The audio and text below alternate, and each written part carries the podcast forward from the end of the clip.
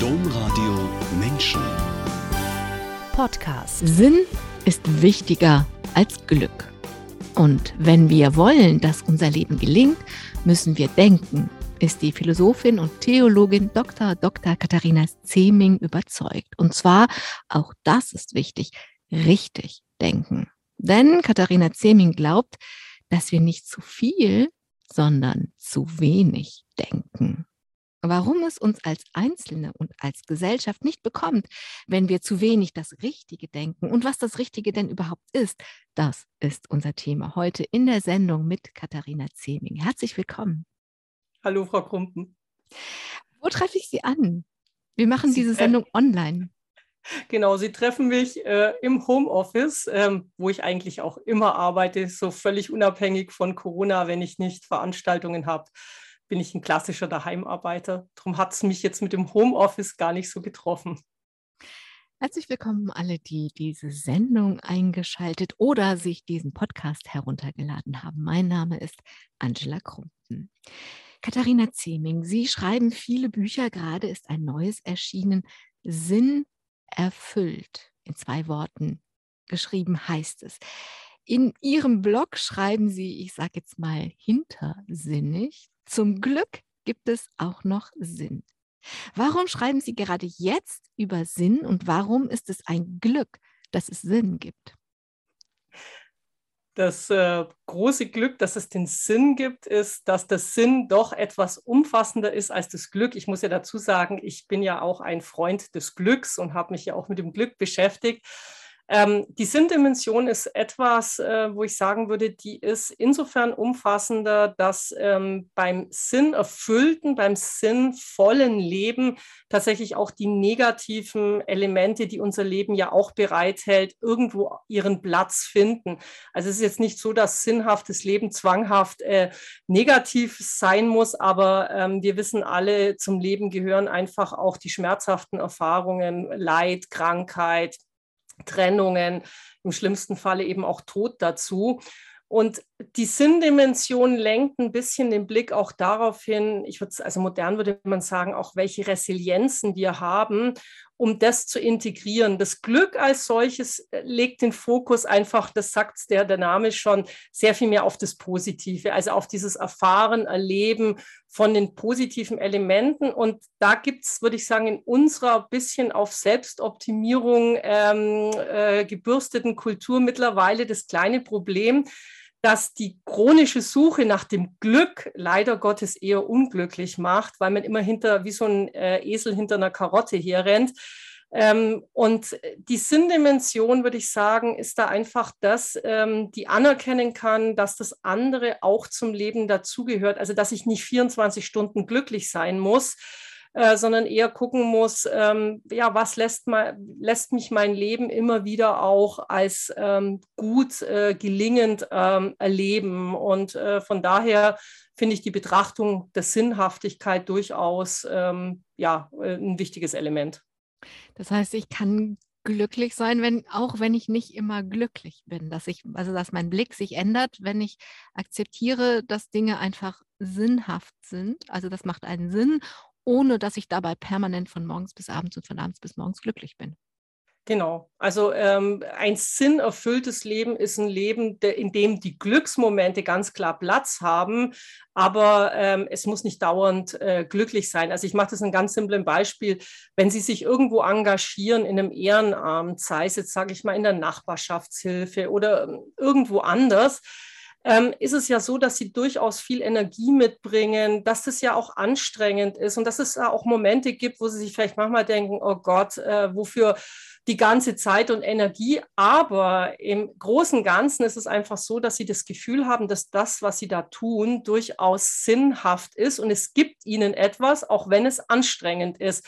Und die Dimension, würde ich sagen, ist jetzt beim Glück nicht unbedingt äh, impliziert, ähm, auch wenn moderne Glückstheorien aus der Psychologie heute äh, die Sinndimension sehr viel stärker mit in den Blick nehmen. Aber das ist der Grund, warum ich den Sinn für das Umfassendere halte und deswegen es auch ähm, sinnvoll finde, sich mit dem Sinn zu beschäftigen.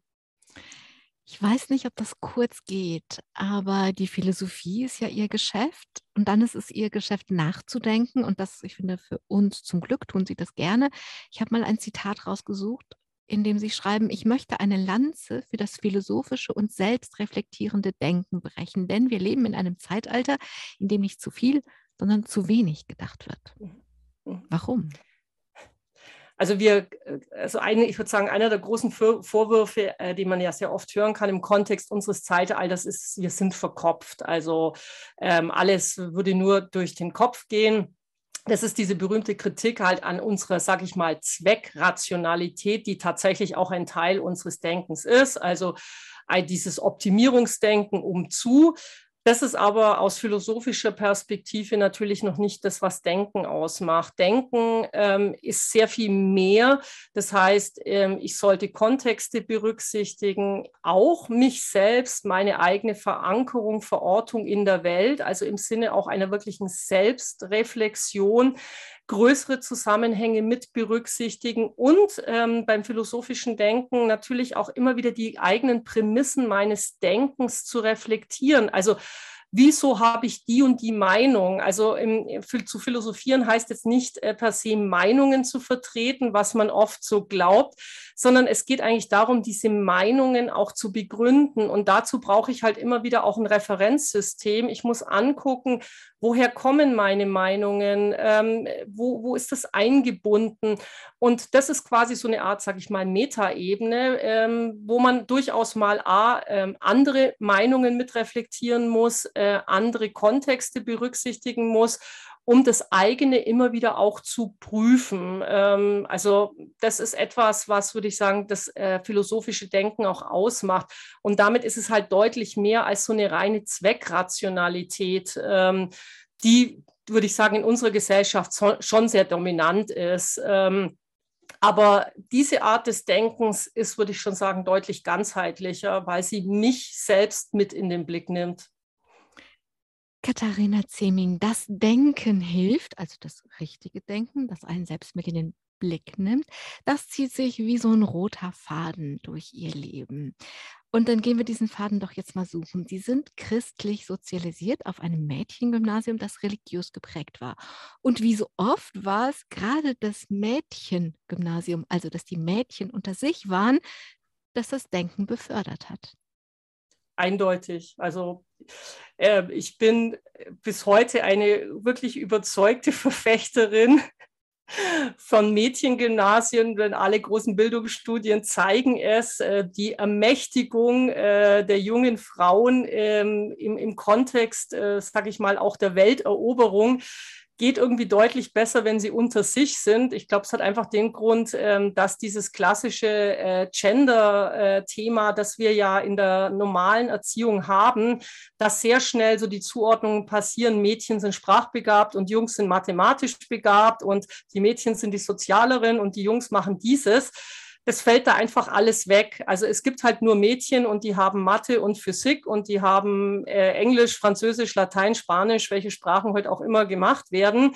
Und die müssen halt das, äh, die müssen überall durch. Und die Differenzierung erfolgt dann nicht mehr anhand der Geschlechter, sondern sagen wir mal anhand der Fähigkeiten ähm, was ich einfach ähm, für die ganze Entwicklung durchaus positiv betrachte. Das einzige Problem an dem Thema ist natürlich, dass die Jungs äh, dummerweise in der gemischten Erziehung deutlich profitieren. Also wir haben das Problem, eine Gruppe profitiert besser oder mehr davon, wenn sie nicht gemischt erzogen wird und die andere Gruppe profitiert davon, dass sie gemischt erzogen wird. Ähm, aber sozusagen dieses, dieses Erleben in dieser Mädchenschule, ähm, man musste alles selber machen, ne? von der Schülerzeitung über ähm, Klassensprecher, Klassensprecherin, ähm, Schülersprecherin. Also alles waren eben Funktionen, die Mädchen hatten. Und wenn man einfach in so, sag ich mal, Funktionen mit reinwächst ähm, und das als natürlich erlebt, ähm, ich glaube, das macht was mit dem Selbstbewusstsein. Sie waren eine schlechte Schülerin, Stichwort Selbstbewusstsein, aber Sie hatten zum Glück ganz viele gute Lehrer und Lehrerinnen. Was ist passiert? Ja, Also ich glaube, ich war äh, relativ faul, um das mal ganz ehrlich zu sagen. Man würde heute sagen, wahrscheinlich effizient, weil ich erkannt habe, wann man wirklich Energie und Gas geben muss, nämlich spätestens äh, kurz vor dem Abitur und dann äh, Richtung Studium. Nein, ich habe meine Schulzeit wirklich sehr, sehr positiv erlebt und ähm, ich finde, ich hatte viele gute Lehrer. Es gibt ja heute auch dieses Lehrer-Bashing dass die Lehrer an allem schuld seien. Also ich habe viele Lehrer erlebt, die sehr engagiert waren, also vor allem natürlich auch Lehrerinnen. Wir hatten viele Lehrerinnen, die einfach ähm, ja nochmal so gesagt haben, ne, du, du, du kannst da mehr, als du im Moment leistest, haben da auch dran geglaubt, haben mich unterstützt, durchaus auch herausgefordert. Also es war jetzt nicht so, dass man mir die Sachen geschenkt hat. Die haben mich dann schon äh, zum Teil ganz schön in die Mangel genommen, aber äh, sage ich mal mit diesem Glauben dran, dass ich es bis zum Abitur schaffen kann. Und äh, es war dann tatsächlich auch so mit der Kollegstufe, äh, gab schon mal den ersten Durchspurt und ähm, im Studium war es dann auch so, wo ich gemerkt habe, jetzt bin ich endlich am richtigen Ort. Ähm, ich muss dazu sagen, ich war in einem neusprachigen Gymnasium und ich bin leider nicht sehr sprachenbegabt. Ähm, das äh, Thema habe ich dann ein bisschen ablegen können, wobei ich natürlich für mein weiteres Studium der Theologie auch noch Griechisch lernen musste, habe mir da gleich wieder eine Sprache angelacht. Genau, Katharina Zeming. Nach dem Abitur haben Sie Theologie studiert. Das hat ja nicht nur eine Sprache, sondern mindestens drei Sprachen angelacht. Das war aber eigentlich die zweite Wahl. Sagen wir mal, Sie wären nicht in Bayern, sondern hier in Nordrhein-Westfalen, wo ich lebe, aufgewachsen, dann wäre es vielleicht auch bei der ersten Wahl, bei der eigentlichen Liebe, sage ich jetzt, geblieben. Das war nämlich die Philosophie. Ähm, weil sie das nicht machen konnten, mussten sie die Theologie nehmen. Was hätten sie sich von der Philosophie versprochen und warum war die Theologie als zweite Wahl gut genug? Ähm, also ganz klar, mich haben halt immer die, die großen, also schon Sinnfragen interessiert.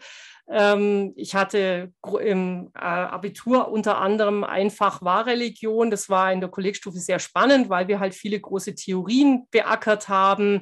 Ähm, ich fand das super interessant und hätte wirklich gerne in dem Bereich weitergemacht. Aber zu dem Zeitpunkt war für mich ähm, noch was anderes entscheidend. Ich wollte tatsächlich Lehrerin werden. Und ähm, dadurch, dass das eben nicht äh, fürs Lehramt ein Studienfach war in Bayern, habe ich mir überlegt, in welchem Fach kann man diese großen Lebensthemen durchaus ansprechen. Und da ich das auch im Religionsunterricht immer sehr positiv erlebt habe, war das für mich dann auch ähm, so, dass ich sagte, okay, ich mache Theologie, obwohl ich Altgriechisch dazulernen muss. Ähm, hatte auch schon den Notfallplan, wenn ich das Gräkum nicht bestehen würde, habe es aber bestanden und habe es dann auch gemacht. Ich habe viel in der Theologie gelernt, muss ich sagen. Also mich hat äh, Religion natürlich immer sehr interessiert. Mich hat vor allem aber auch dieses kritische Rückfragen interessiert. Und für mich, sage ich, war eine Offenbarung, dass wir im äh, Theologiestudium gleich zu Beginn mit der Exegese begonnen haben und ich dort auch äh, Lehrer hatte, die ich sehr, sehr gut fand, die also einfach auch dieses, diese Bezüge, diese Hintergründe ähm, beleuchtet haben. Und ähm, das war für mich als durchaus sehr äh, rationalen und kritischen Menschen schon ähm, sehr, sehr erhellend. Und dieses ganze kulturgeschichtliche, ähm, ich muss zugeben, mich hat auch immer Archäologie interessiert. Also das Altertum fand ich immer schon sehr spannend. Da ist viel in diesem Studium bedient worden und ich habe viel, viel gelernt. Sie sind aber so ein bisschen zweigleisig dennoch gefahren, wenn ich das mal alles so jetzt mal so eine Vogelperspektive über Ihre Zeit in der Wissenschaft einnehme, denn Sie haben in Philosophie promoviert, dann haben sie sich in der Theologie habilitiert und haben sich haben dann noch ein zweites Mal in Theologie promoviert. In der Habilitation ging es um Mystik, in der zweiten Dissertation um Menschenrechte. Um mhm. zu forschen, wirklich zu forschen, muss man ja ein sehr großes Interesse haben. Nach meiner bescheidenen Einsicht wird das uns nichts, sondern wird es irgendwas, um einen Titel zu bekommen, aber nicht das, was es eigentlich ist. Wenn man kein Erkenntnisinteresse hat, dann kommt auch keine Erkenntnis. Was ist das, was Sie an Mystik und Menschenrechten, das ja weit gespannt, so interessiert, dass Sie darüber forschen wollten? Meine These ist, es ist der Mensch, die großen Fragen. Da sind Sie, glaube ich, völlig, liegen Sie völlig richtig. Ich glaube, das habe ich mir damals so in dem Sinn zunächst noch gar nicht überlegt gehabt. Ähm, eins ist sicher, es mag vielleicht jetzt wieder kokett klingen, aber mhm. mich haben tatsächlich die Titel nicht interessiert, mich hat die Wissenschaft interessiert. Also für mich war das. Ähm, Also selbstständig arbeiten und denken zu können, Quellen zu analysieren, das war für mich eine riesige Freude. Ich hatte auch in der Zeit an der Uni ähm, keine wissenschaftliche Stelle. Ich hatte Stipendien, die mir die maximale Freiheit geboten haben. Die Mystik war etwas, ähm, das hat einfach, sage ich, meinen eigenen biografischen Hintergrund. Ich habe sehr früh angefangen, eigentlich schon zu Beginn des Studiums, mich wirklich auch aktiv mit Spiritualität zu beschäftigen ähm, mit vor allem mit östlichen Weisheitstraditionen, die auch praktiziert. Und ich fand das sehr interessant, äh, da zu sehen, dass ähm, das, was so auf der Oberfläche immer so behauptet wurde, diese großen Unterschiede, das östliche Denken, das westliche Denken, ich bin ja auch stark durch die Philosophie schon geprägt gewesen, dass ich diese Unterschiede so überhaupt nicht sehen konnte, sondern dass wir feststellen können, wir haben im Osten wie im Westen strukturell ganz ähnliche Systeme. Also wir haben idealistische Systeme, wir haben eher materialistische Systeme. Also dass die, die, die, die Gräben nicht durch Ost und West gehen, sondern es sind Denkströmungen, die wir überall finden. Und dadurch, dass ich mich natürlich viel mit Spiritualität beschäftigt habe, vor allem sehr stark philosophisch mit idealistischen Strömungen, war das einfach sehr naheliegend, da mal ein bisschen tiefer zu graben. Also diesen beiden Interessen, dem Denken wie auch der Spiritualität nachzugehen, das war für mich da wirklich das Entscheidende. Ähm, bei den Menschenrechten ist es tatsächlich das, was Sie angesprochen haben. Ähm, mir war irgendwann mal wichtig, muss dazu sagen, ich bin mit Anfang 30 das erste Mal nach Indien gefahren. Es war ja immer so ein Feld, wo ich viel drüber gearbeitet habe. Äh, Buddhismus, Grundlagen dort in Indien, mich mit dem Advaita Vedanta, also einer großen Strömung des Hinduismus beschäftigt und dann Anfang 30 nach Indien. Ich war jetzt äh, alles andere als naiv, habe auch keinen Kulturschock bekommen aber fand es schon noch mal interessant, was eigentlich gelebte Religiosität, also wie, was es doch für große Unterschiede gibt zwischen diesen spirituellen Lehren, die ja durchaus auch in Indien eine wichtige Rolle spielen, aber dann auch diesem Alltag, dieses Thema Kastensystem etc. etc.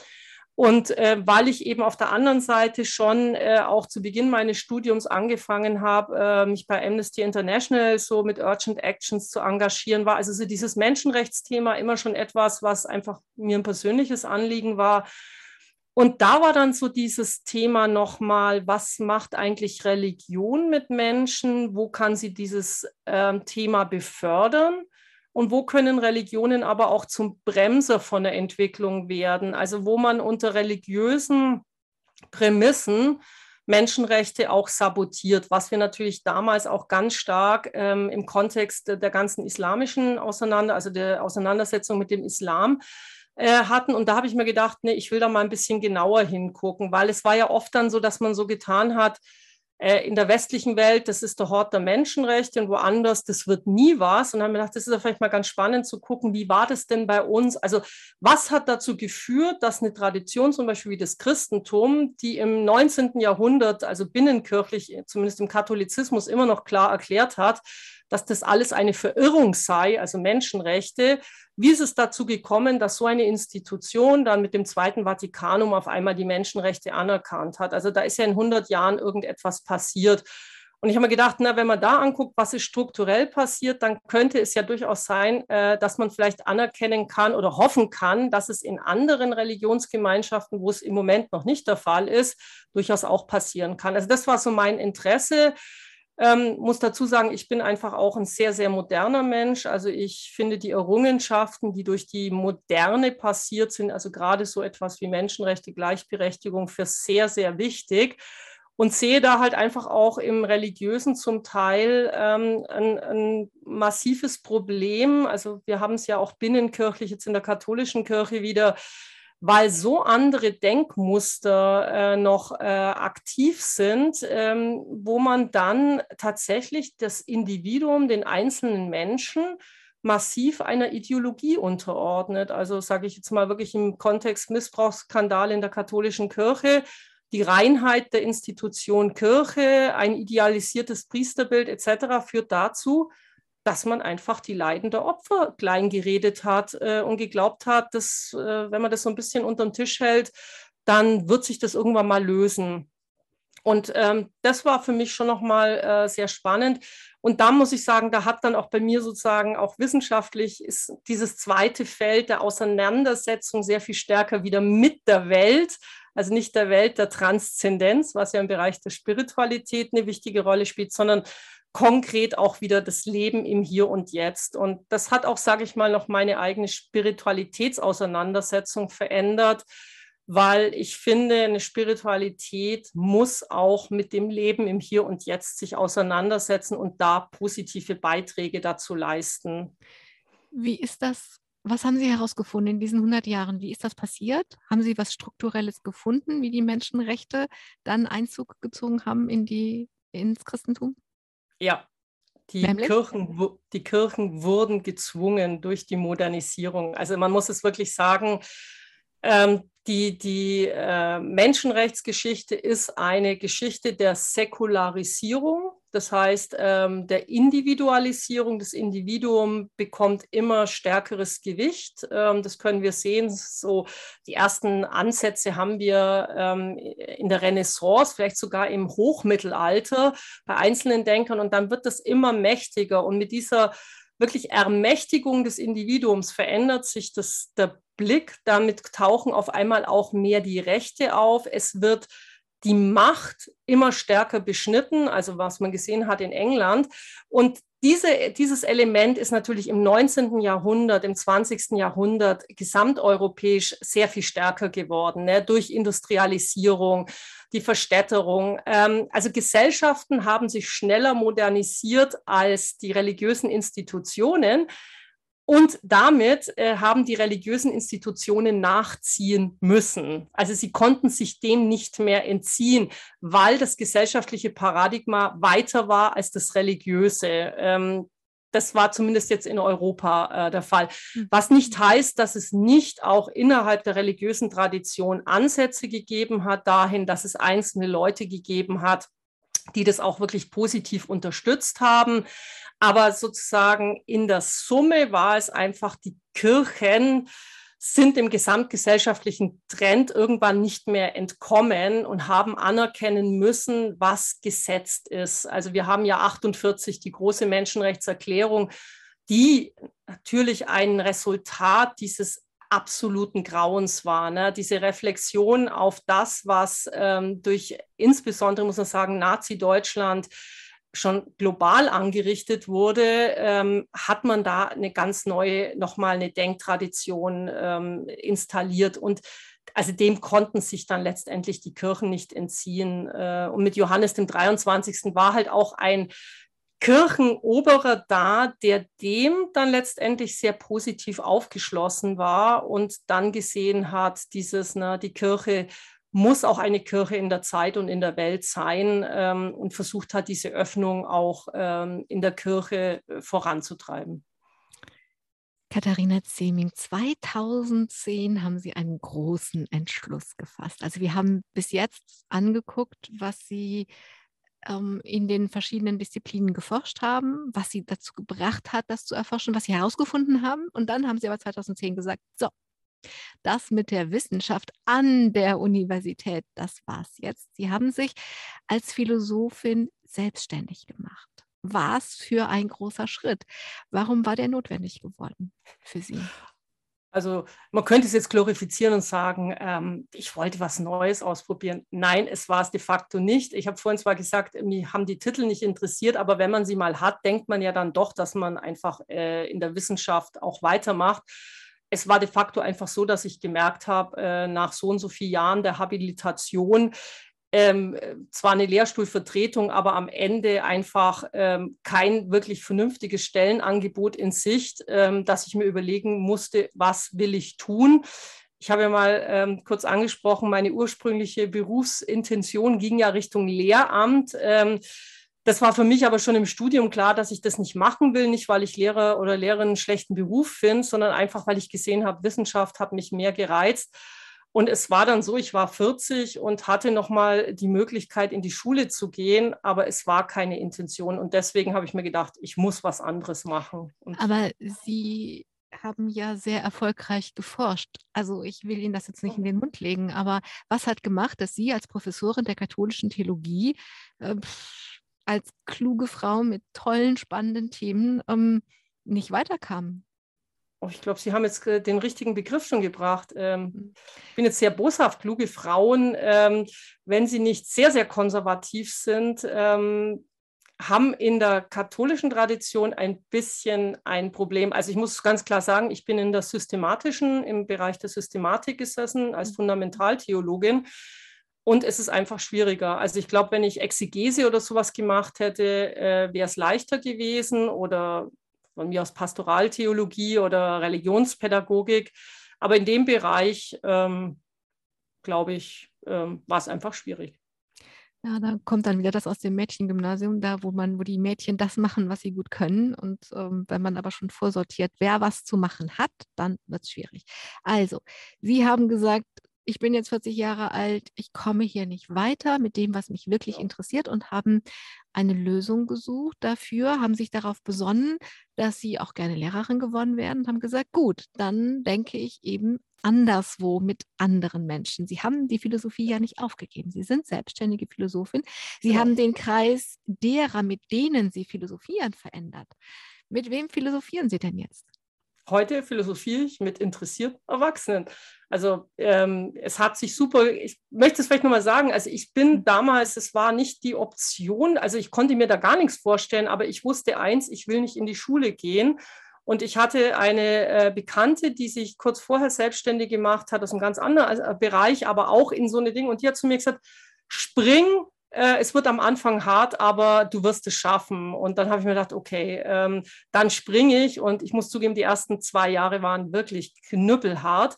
Aber dann hat sich gut entwickelt und gut aufgebaut. Und ähm, ich arbeite heute mit Menschen aus den unterschiedlichsten Berufen, die einfach Lust drauf haben, mal über etwas nachzudenken, über ein Thema. Also ich mache ja auch so philosophische Reisen, ich mache äh, philosophische Wochenenden, ähm, wo man ein bisschen Zeit hat, mal rauszukommen aus dem Alltag. Es sind Themen, die zum Teil auch, sage ich mal, für einen selber jetzt äh, vielleicht eine Klärung bringen. Ähm, aber es gibt gerade bei den Reisen sind es einfach Themen, wo wir sagen, wir wollen mal gemeinsam über ein großes Thema nachdenken, immer auch in Bezug zum Leben, zur Welt.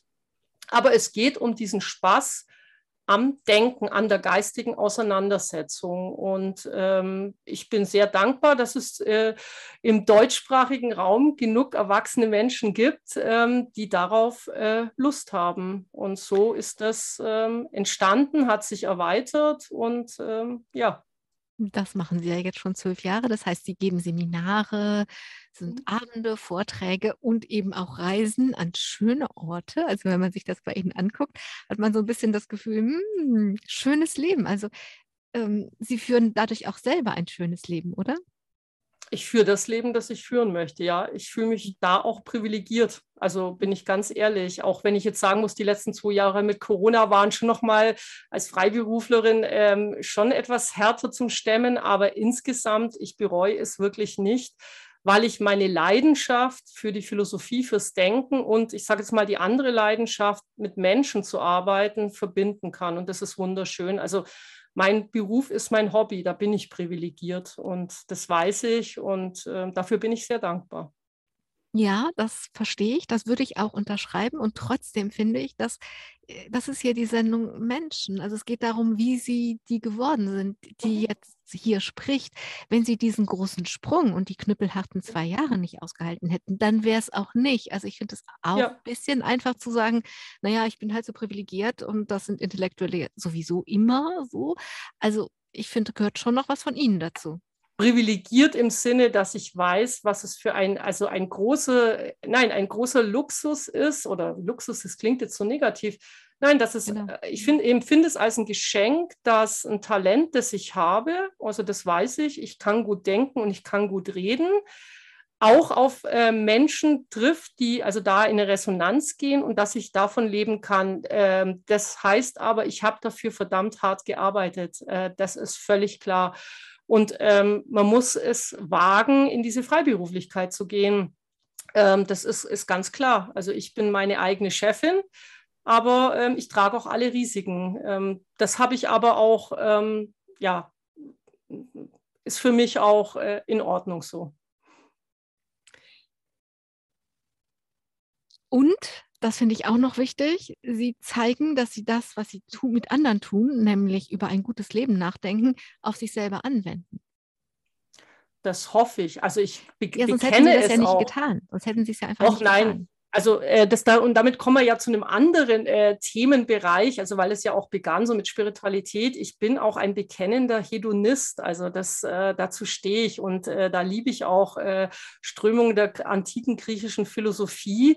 Ähm, die mir schon auch wieder gezeigt haben, ähm, es gibt im Leben nicht nur die Transzendenzdimension, es geht um dieses Gute auch im Hier und Jetzt sein und zwar auch mit Lebensgenuss, der nicht, jetzt sage ich mal, egoistisch immer auf Kosten der anderen geht, aber sich selber einfach auch was wert zu sein, das finde ich ganz, ganz wichtig. Und ähm, das würde ich sagen, ja, das versuche ich in meinem eigenen Leben tatsächlich auch zu leben. Ähm, ich finde das Leben dann zu kurz, um das äh, nur asketisch ähm, äh, über die Bühne zu bringen. Ähm, es sind so viele schöne Momente, ähm, diese Lebensfreude. Also das ist etwas, was für mich auch mit dem Philosophischen verbunden ist. Und das versuche ich, ähm, ja, wie gesagt, in meinem eigenen Leben umzusetzen und anderen Menschen da den Raum zu bieten. Und da sage ich nochmal, also die Reisen sind halt zum Beispiel etwas, ähm, es ist für mich das reinste Vergnügen, denn ich liebe das Reisen, ich liebe Griechenland, ähm,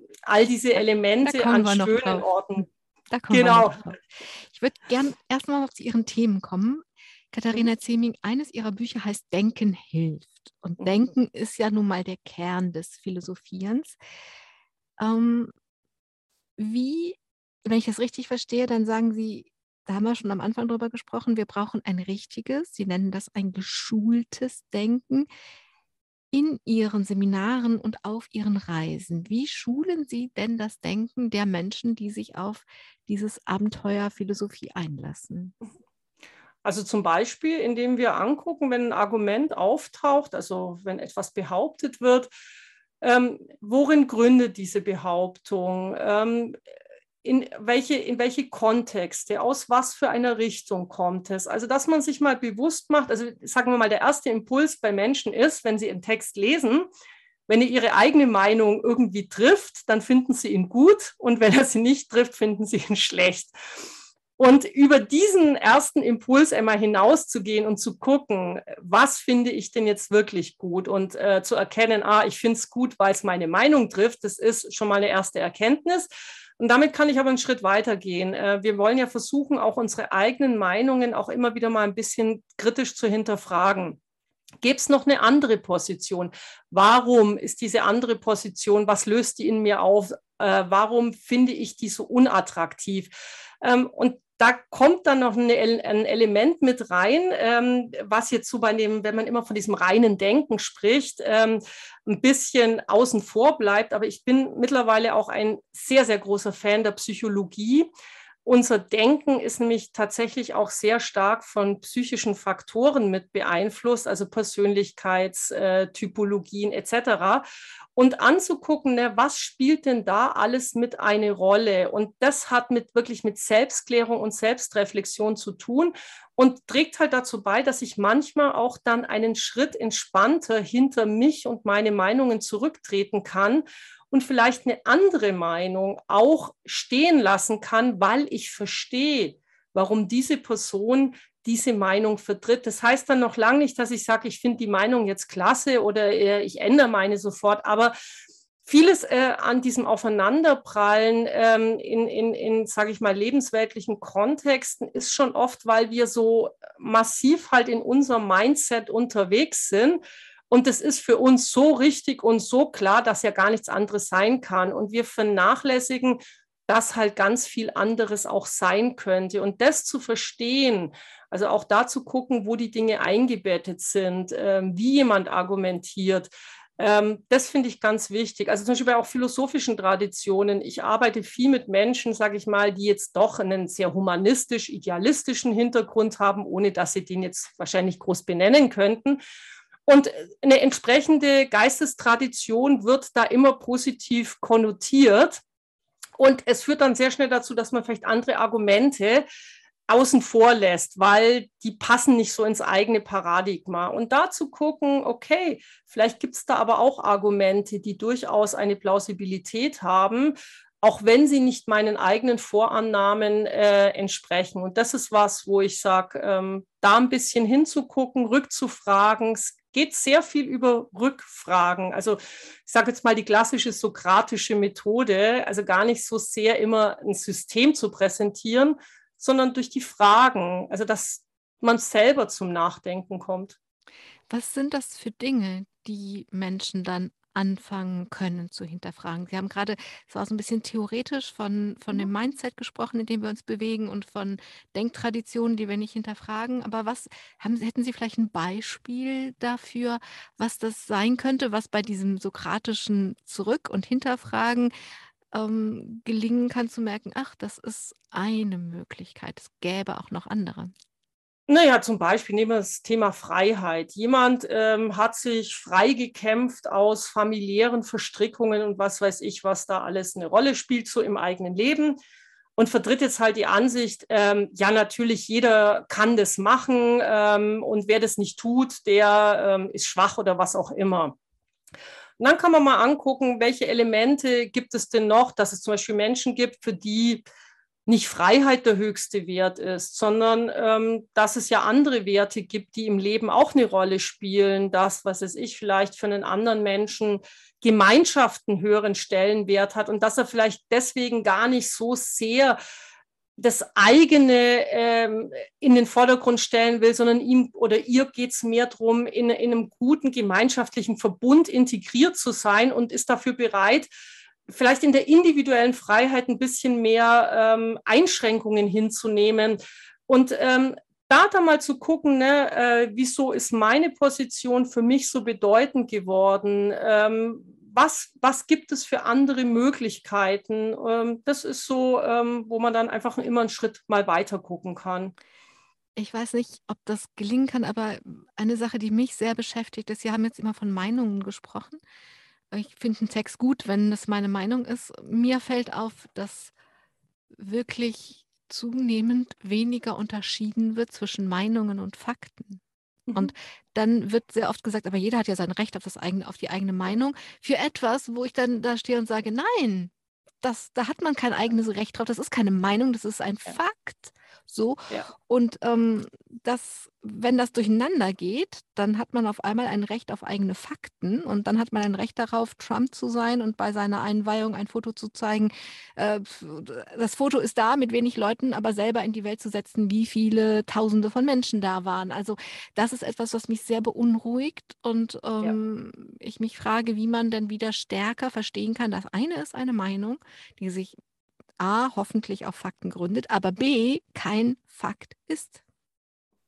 Richtig, aber, und da bin ich jetzt wirklich wieder bei dem Thema der Psychologie, ich glaube mittlerweile, dieses Thema lässt sich nicht mehr rein denkerisch auflösen, denn ähm, es gibt also wirklich mittlerweile zig psychologische Studien, die zeigen, diese ganzen Bias, also diese Verzerrungselemente, wo wir drin sind, ähm, dass also jeder glaubt immer, dass ja genau seine Überzeugung die Fakten sind und dann sind es eben alternative Fakten, dass wir also ich finde es ganz wichtig, diese Fakten äh, als Fakten zu benennen. Das war ja auch das, was Hannah Arendt immer gesagt hat. Also wir können über vieles unterschiedliche Meinungen sein, aber wir müssen wenigstens eine gemeinsame Basis haben, auf die wir uns verständigen, was wir als Grundlage dann unserer Meinungen nehmen. Und das fällt heute ähm, immer stärker weg. Ähm, das halte ich für, für ein, äh, tatsächlich ein Riesenproblem. Ähm, da gibt es aber, glaube ich, momentan tatsächlich auch keine äh, richtig gute Lösung. Also man kann, ähm, ich glaube, es hat unter anderem damit zu tun, dass natürlich das, was früher ein Fakten Check-Korrektiv war, nämlich also jetzt äh, klassische Qualitätsmedien, eine massive Konkurrenz bekommen haben durch ähm, äh, alles, was über das Internet verbreitbar ist Und dass dort tatsächlich irgendwann mal der Eindruck entsteht für Menschen, die da jetzt nicht die große Schulung drin haben, wenn sie halt etwas zum hundertsten Mal hören, weil also ihnen bei ihrem Facebook-Account oder wo auch immer die immer gleiche Meinung von verschiedenen Seiten zugespielt wird, dass wenn sie das jetzt hundertmal gehört haben, dann muss es ja ein Faktum sein. Also man könnte natürlich sagen, lasst uns anfangen, die Kinder in der Schule tatsächlich im auch analytischen Denken zu schulen, also dass man da immer stärker lernt. Was ist denn eigentlich ein Faktum? Wie kommen Meinungen zustande? Also was unterscheidet das eine vom anderen? Für erwachsene Menschen ähm, wird es schwierig, weil wir ähm, tatsächlich psychisch ähm, dummerweise alles ausblenden. Also unser Gehirn arbeitet mittlerweile, oder nicht mittlerweile, es hat es immer so getan, äh, aus Effizienzgründen, dass es den Fokus auf genau das richtet, was meine Meinung bestätigt und das andere ignoriert es. Und ähm, da ist ja das Problem, was wir jetzt insgesamt auch bei Fake News kennen, dass wir zwar hundertmal die andere Meinung ähm, beziehungsweise auch Fakten präsentieren können, aber die kommen nicht mehr an. Ähm, also wie man das Problem auflösen kann, bin ich ehrlich, äh, habe ich keine Meinung. Ich bin auch völlig bei Ihnen, dass es wichtig ist, klar zu machen, dass nicht jede, A, nicht jede Meinung, also ich glaube, das ist auch schon mal ein ganz entscheidendes äh, Grundproblem, dass wir aufgrund eines Ursprungsparadigmas der Moderne, nämlich der Gleichwertigkeit von Dingen, auch äh, die, die Konsequenz gezogen haben, dass mehr oder weniger jede Meinung gleichwertig ist, was es aber de facto nicht ist. Also es gibt stimmigere Meinungen, weil sie begründeter sind und es gibt äh, weniger stimmige Meinungen, weil sie einfach nur irgendwo dahergeplaudert sind, weniger reflektiert und dass nicht jede Meinung im öffentlichen Raum den Anspruch äh, haben kann, tatsächlich in der Weise gehört zu werden. Also das ist ja, glaube ich, ein Element, was heute gerade von Leuten, die mit bestimmten Fakten gar nicht mehr können, äh, auftaucht, dass sie ja immer bitter beklagen, dass dann ihre Ansicht, ihre Meinung nicht genug repräsentiert wird, weil sie glauben, jede Meinung hätte den äh, gleichberechtigten Wert, ähm, im öffentlichen Diskurs berücksichtigt zu werden. Da kann man ganz klar sagen, nein, hat es nicht. Also je mehr Faktizität dahinter steckt, je mehr da bin ich jetzt wieder bei der Philosophie. Antike äh, skeptische Philosophen haben immer gesagt, auch wenn wir die Wahrheit als solches nicht fassen können, es gibt sowas wie Plausibilität. Also es gibt Dinge, die sind wahrscheinlicher als andere. Hm. Und das, was den höheren Wahrscheinlichkeitsgrad hat, hat dann einfach auch die höhere Wertigkeit. Und da kommen wir mit zu etwas, ähm, was in der Moderne ein bisschen ein Problem geworden ist, äh, was aus, aus einem eigentlich ursprünglich sehr emanzipatorischen Anspruch kam, diese Gleichwertigkeit von den Dingen, auch äh, von Menschen, ne? man möchte nicht zu niemanden diskriminieren, ähm, führt dummerweise dazu, dass man eben im Bereich dieses ganzen äh, Meinungswesens ähm, glaubt, dass man dann auch alles irgendwie berücksichtigen müsste oder umgekehrt, äh, dass es halt dann ein Recht hat. Und das ist de facto nicht so, denn es gibt tatsächlich Dinge, die sind stimmiger und weniger stimmig. Und ähm, nur zu sagen, das ist meine persönliche Meinung, macht es halt nicht stimmiger. Wenn Sie also sagen, Denken hilft, dann hilft Denken nicht immer, jedenfalls nicht gegen diese nicht ausschließlich, Art, nicht genau. gegen diese Art von von was sich da bildet. Also ich bin eher bei dem Wort Verschwörungsglauben als Verschwörungstheorie, weil Theorie impliziert immer, dass man ja, dass da was hinter wäre. Und Denken hat ja auch nicht gegen Aberglauben geholfen. So, ja. also warum sollte das dann helfen? Wobei man sagen muss, Verschwörungstheorien sind zum Teil schon wirkliche Theorien. Sie sind halt nicht ähm, evidenzbasiert. Ähm, äh, aber so wissenschaftlich. Ja, ja, natürlich. Es wird ja auch, wenn Sie zum Teil gucken, es wird ja ein gigantischer Aufwand betrieben, um diese Ideen äh, tatsächlich auch äh, in Anführungsstrichen wasserdicht zu machen. Ähm, also die, die, das Interesse daran, äh, das Ganze zu einer Theorie zu formulieren, ist äh, sehr massiv. Es ist nur nicht so, dass halt jede Theorie stimmig ist. Das ist das Nächste. Aber ich, ähm, aber ich muss es ja nicht so nennen. Wenn ich es Verschwörungsglaube ja. nenne, entsteht ein völlig anderes Bild im Kopf, als wenn ich es Verschwörungstheorie nenne. Ähm, das ist klar von, von außen schon, nur für den, der drin ist, ist es eine Theorie und kein Glauben. Das ist der, der entscheidende ich, Punkt. Gut, dann muss ich das aber ja nicht übernehmen. Also, Meinung, ähm, also ich finde es, also sagen wir mal so, ich, mir mhm. ist viel zu viel von Verschwörungstheorien berichtet worden, was mhm. suggeriert, dass das was Wissenschaftliches sein könnte. Und wenn man das aber Verschwörungsglauben nennt, egal wie die Menschen, die das selber herstellen, es nennen, dann ist man viel näher bei sowas wie Aberglauben und bei irgendwelchen Dingen, wo wir, wo wir verstehen, da sind wir wieder beim Denken, wo wir verstehen, dass man das nicht verstehen kann. Ja. Und dann hört man auch auf, da zu argumentieren. Dann hat man verstanden, da kommt man jetzt mit Argumenten nicht weiter und dann ist ganz viel Energie eingespart. Das ist in der Tat, also die Frage, wie man damit umgeht, ähm, da würde ich sagen, ist ähm, das klassische ähm, argumentative dagegen kontern ist völlig sinnbefreit. Also es bringt nichts. Ähm, ab einem bestimmten Punkt, also wenn jemand richtig da drin steckt, also wenn jemand so am Kipppunkt ist, ähm, glaube ich, kann man schon immer noch auch zeigen, ähm, wieso da Probleme auftauchen in diesen Überzeugungen. Wenn jemand richtig drin hängt, ähm, dann wird man ihm oder ihr argumentativ sicher nicht mehr beikommen. Das ist, ähm, sage ich jetzt mal ähnlich wie, wie in einer Sekte oder so. Da ist das System so geschlossen und alles, was einem wieder widerfährt, wird als Beleg genommen dafür, dass man ja richtig ist und die anderen ähm, äh, im Irrtum. Katharina Zeming, jetzt haben wir über Ihre Arbeit gesprochen.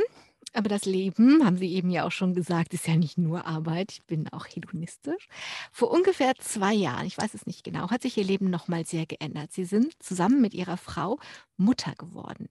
Gleichzeitig genau. hat sich ja unser aller Leben sehr verändert.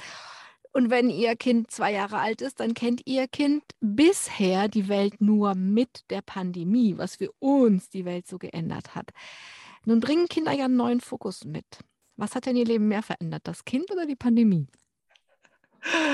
Ähm, also ich würde sagen, das Kind äh, hat länger, eine längerfristige Veränderung, würde ich sagen, äh, weil sich einfach im Leben Dinge nochmal neu justieren von der Pandemie hoffe ich, dass diese Veränderungen, die schon zum Teil sehr massiv waren, äh, in absehbarer Zeit wieder ein Ende finden. Ich finde es nur sehr interessant, dass äh, für unseren Sohn diese Pandemie ähm, eine sehr glückliche Zeit war, denn es hat sich halt auch viel verändert.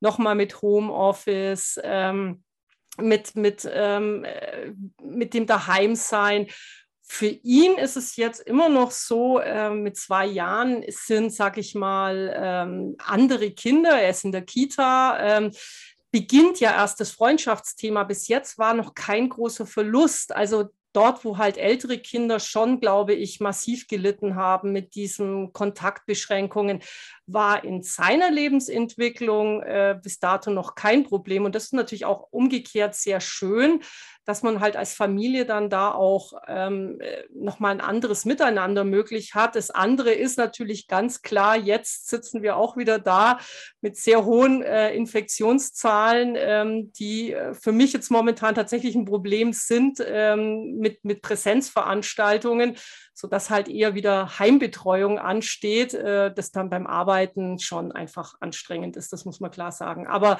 als Lebensbereicherung finde ich das natürlich nochmal, das ist, es ist so ein anderer Drive, der reingekommen ist ähm, mit einem kleinen Menschen, der auf der einen Seite zunächst mal sehr viel Fürsorge braucht und jetzt schon so viel eigenes mitbringt. Ähm, ich finde es irrsinnig spannend. Also wie gesagt, ich bin ja ein doch großer Menschenfreund zu sehen, wie bereits ein zweijähriger kleiner Mensch mit so viel eigenen Dingen diese Welt entdeckt und beschreibt und welche Perspektiven auf die Welt auch möglich sind. Das ähm, ist jetzt nicht die hochkognitive, mhm. aber die ist, äh, finde ich, hochfaszinierend und oft sehr, sehr berührend. Die Hochkognitive könnte ja noch kommen, wenn die, die Mama Philosophin kommen. Ist, weiß man nicht.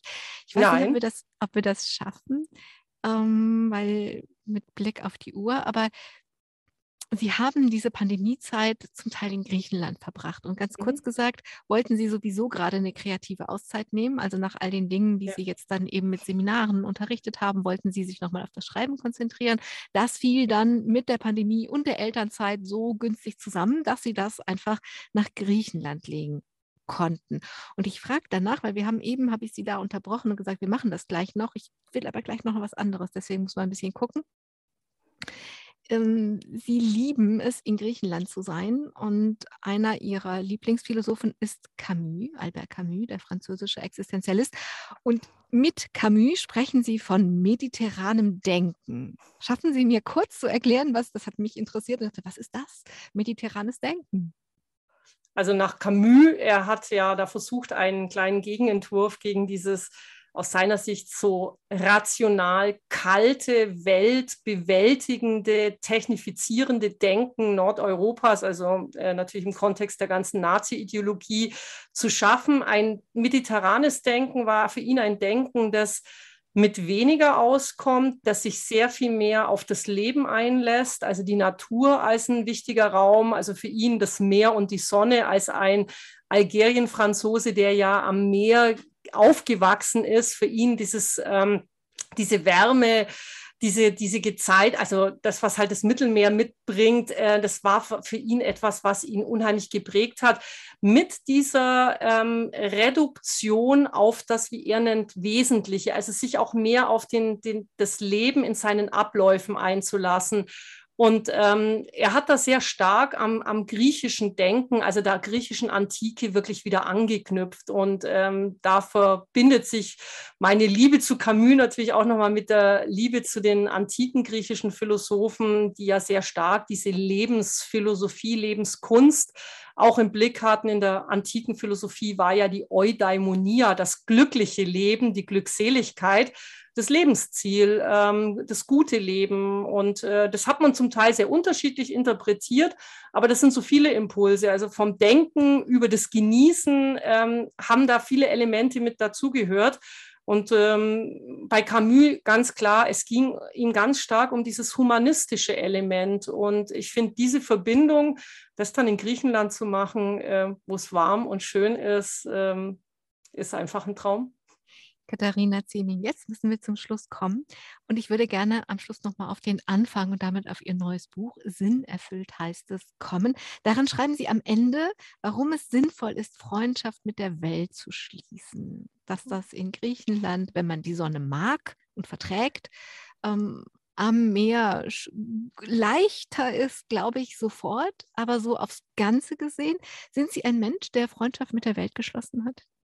Eindeutig eindeutig. Ein Einwortansatz, Antwort. Ja, ein, also ich bin ja sonst immer sehr äh, ausschweifend, aber eindeutig. Nein, ich kann noch eine Begründung geben. Ähm, diese Freundschaft mit der Welt, das ist ein Gedanke, der auch nochmal Bertrand Russell in einem seiner Bücher, wo es ums Glück ging, äh, formuliert hat. Ähm, er nannte das das freundschaftliche Interesse an den Dingen und an Menschen. Also an Menschen soll es ein bisschen mehr sein, äh, da darf es emotionaler sein aber sich von dem, was das Leben um uns äh, ausmacht, ähm, einfach auch inspirieren zu lassen. Und er bringt so, ich würde sagen, im weitesten Sinne sich auch schöne Hobbys zu suchen. Also sich von Dingen begeistern zu lassen, die jetzt zunächst überhaupt keinen großen Nutzen haben. Das ist für ihn auch Freundschaft mit der Welt zu schließen. Also auf das, was um mich herum ist, in einer gewissen positiven Art und Weise zu reagieren und mich auch inspirieren zu lassen von den Dingen dieser Welt. Also das Leben vielleicht nicht per se als Kampf oder